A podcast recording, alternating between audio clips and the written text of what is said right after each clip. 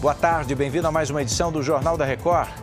avião da FAB parte rumo ao Egito para resgatar um novo grupo de brasileiros na faixa de Gaza.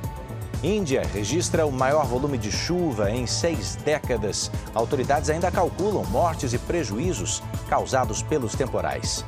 É agora, no JR.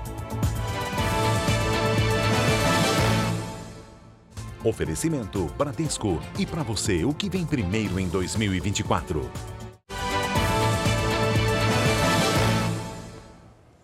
A polícia descobriu uma carvoaria clandestina em Nova Iguaçu, Baixada Fluminense, onde trabalhadores viviam em condições semelhantes à escravidão.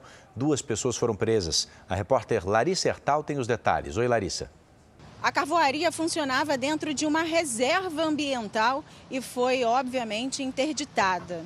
11 pessoas trabalhavam no local em condições precárias e sem nenhum equipamento de segurança. Os trabalhadores operavam fornos de altíssima temperatura sem qualquer proteção. A polícia agora procura por possíveis clientes dessa carvoaria. Do Rio de Janeiro, Larissa Hertal. O Itamaraty deu início hoje à retirada do terceiro grupo de brasileiros e de parentes que estavam na faixa de Gaza. A repórter Lívia Veiga conta pra gente como foi ou como está sendo, né, Lívia? Como vai ser a operação? Oi, Edu. Mais de 30 brasileiros e parentes já cruzaram a fronteira da faixa de Gaza com o Egito. Eles aguardam a chegada do avião da Força Aérea Brasileira que saiu do Aeroporto Internacional do Galeão, no Rio de Janeiro, rumo ao Cairo. Há duas semanas, um outro grupo com 47 pessoas também deixou o território palestino para ser repatriado. Em novembro, após mais de um mês de negociações, 32 pessoas formaram o primeiro grupo a deixar a faixa de Gaza para voltar ao Brasil. Na ocasião, foram 22 brasileiros e 10 palestinos. De Brasília, Lívia Veiga. Temporais que atingiram o sul da Índia deixaram pelo menos 10 mortos. Segundo o governo, o volume de chuva foi o mais alto em seis décadas. As imagens mostram bairros inteiros submersos depois das enchentes.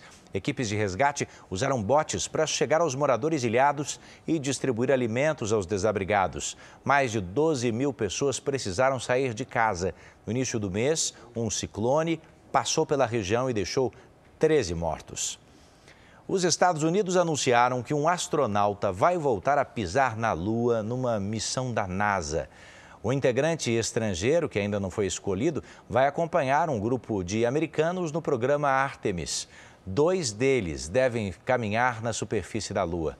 O lançamento está previsto para 2025, mas já no próximo ano a NASA vai enviar uma tripulação com um canadense e três americanos para orbitar o satélite natural da Terra. A última missão do tipo foi há mais de meio século. O Banco Central elevou para 3% a estimativa de crescimento para o PIB este ano. Lembrando que o PIB é a soma dos bens e serviços produzidos no país. Paula Viana tem os detalhes. Olá, Paula. Olá, Edu. O cálculo se deve ao crescimento da economia brasileira dos últimos três trimestres. De acordo com o um relatório trimestral de inflação divulgado hoje pelo Banco Central, a previsão passou de 2,9% para 3%, principalmente por causa da agropecuária e do setor de serviços. Para o ano que vem, no entanto, o avanço do PIB brasileiro tem uma projeção menor, de 1,7%. Anteriormente, essa estimativa era de 1,8%. De São Paulo, Paola Viana. Essa edição termina aqui. Você pode ouvir o Jornal da Record na sua plataforma de áudio. Mais informações no r7.com e nas redes sociais do JR. Bora para a próxima!